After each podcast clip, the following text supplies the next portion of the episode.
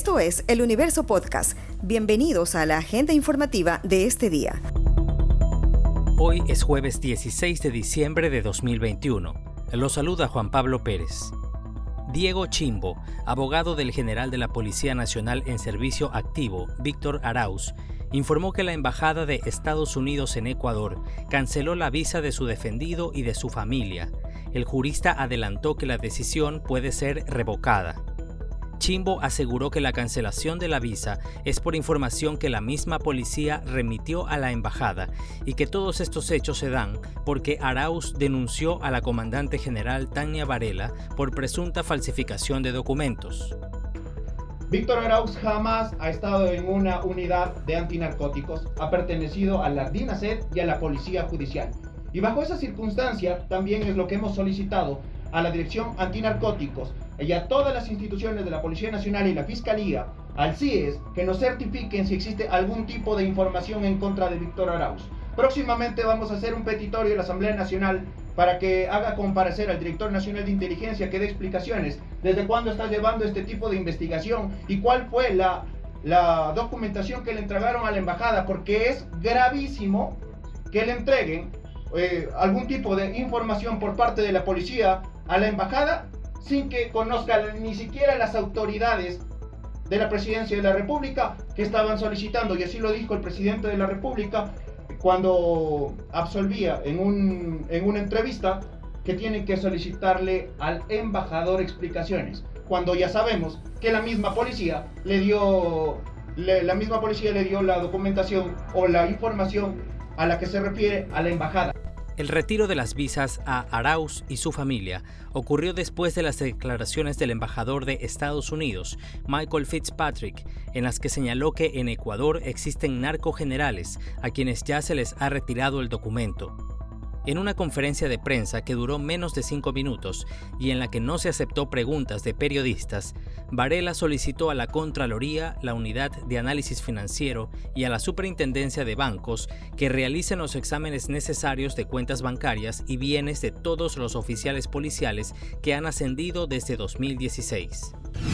La bancada legislativa de Pachacutic se dividió en dos grupos, los autodenominados rebeldes, que comulgan más con los lineamientos de la Confederación de Nacionalidades Indígenas de Ecuador, CONAIE, y los que muestran apertura al diálogo con el gobierno.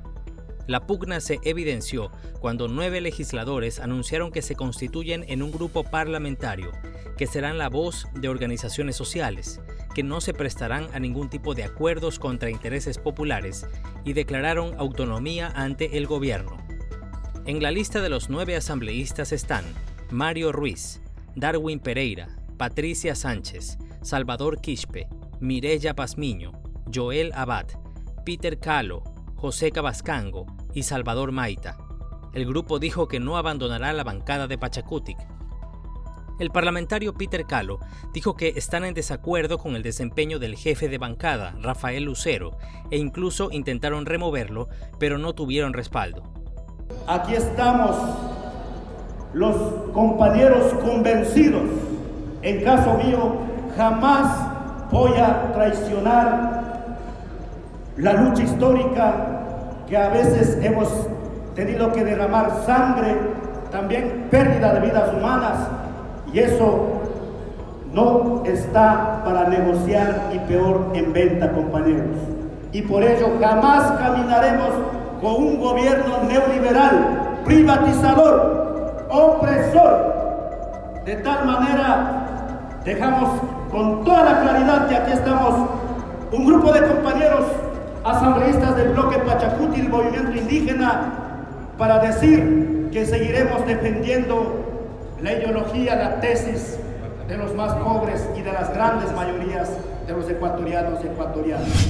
Las llamadas comerciales constantes, plazos para que la entidad conteste a los clientes y devolución de cobros es lo que contempla el proyecto de ley para defender los derechos de los clientes, aprobado por la Asamblea y que aún espera la sanción o veto del Ejecutivo. El cliente del sistema financiero podrá dirigir sus reclamos y la entidad le deberá dar todas las facilidades. Estarán obligadas a responder en un plazo máximo de 15 días cuando los reclamos sean dentro del país y de 40 días en transacciones internacionales. La normativa también reforma la Ley de Defensa del Consumidor. Se menciona que quienes realicen la gestión de cobro vía telefónica, por mensajes o correo electrónico no podrán hacerlo más de una vez al día. El Comité de Operaciones de Emergencia COE de Guayaquil emitió resoluciones luego de las medidas dispuestas desde el COE Nacional para precautelar los contagios de coronavirus en las festividades de fin de año. El COE local resolvió ratificar el aforo de 75% en mercados, supermercados, ferias, ferias de emprendimiento, centros comerciales y restaurantes. Será igual en centros de convenciones, salas de recepciones, locales de eventos, bares y discotecas. Sobre la prohibición de la quema de monigotes en espacios públicos, el COE indicó que se cumplirá la resolución en la medida en que el COE nacional asigne los recursos humanos, logísticos y financieros para el monitoreo de los 600.000 predios de la ciudad. La disposición del COE Nacional despertó inquietud entre los artesanos de la calle 6 de marzo, pues consideran que se podrían contraer las ventas, según comentó a El Universo un dirigente de la Asociación de Monigotes Solidarios. Estamos muy preocupados este, aquí, nosotros todos los artesanos, ya que el año pasado ocurrió lo mismo. Este, el sector está muy golpeado. El año pasado no se vendió ni siquiera el 50% de la producción. Recuerde que nosotros todos hicimos una campaña agresiva de ven, compra, adquiere, quema, golpea, moja, vende tu muñeco, pero compra tu monigote, no se vendió en el 50%. ¿Cuánto han invertido este año? Mire, la inversión se hace de acuerdo a la producción. Hay compañeros que hacen 50 muñecos que más o menos invierten 500. Hay compañeros que hacen 1000 muñecos que invierten 3000 dólares. Hay compañeros que hacen hasta 600 muñecos que la inversión fluctúa de 5000, 6000 dólares. La inversión es grande. Nosotros compramos periódicos, pintura, cemento de contacto, harina. Entonces, nosotros dinamizamos la economía. Ojo, otra cosa, las autoridades están diciendo, sí, este, vamos a dar fuentes de trabajo. Están quitando aquí en la 6 de marzo 900 fuentes de trabajo. 900 artesanos. A lo largo de la 6 de marzo 900.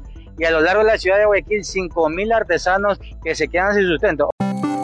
Esta noticia ha estado entre lo más leído de eluniverso.com en las últimas horas. Un nuevo hundimiento se reportó en un sector céntrico de Saruma, en la zona alta de El Oro, el socavón se produjo en la calle Colón y 10 de agosto. Varias viviendas quedaron afectadas y al menos una casa patrimonial colapsó, según los primeros reportes. Bomberos de Saruma y Portobelo se desplazaron al sector para verificar la situación, mientras los vecinos reportaron la emergencia al sistema EQ911. Se evacuaron las casas de al menos una manzana. No es la primera vez que ocurre esta situación en Saruma. En julio pasado, moradores de la calle Gonzalo Pizarro advirtieron del riesgo en las viviendas por un socavón que evidenciaba la constante actividad minera en el subsuelo de la zona poblada del cantón. Esto fue lo más destacado de la jornada. Hasta la próxima.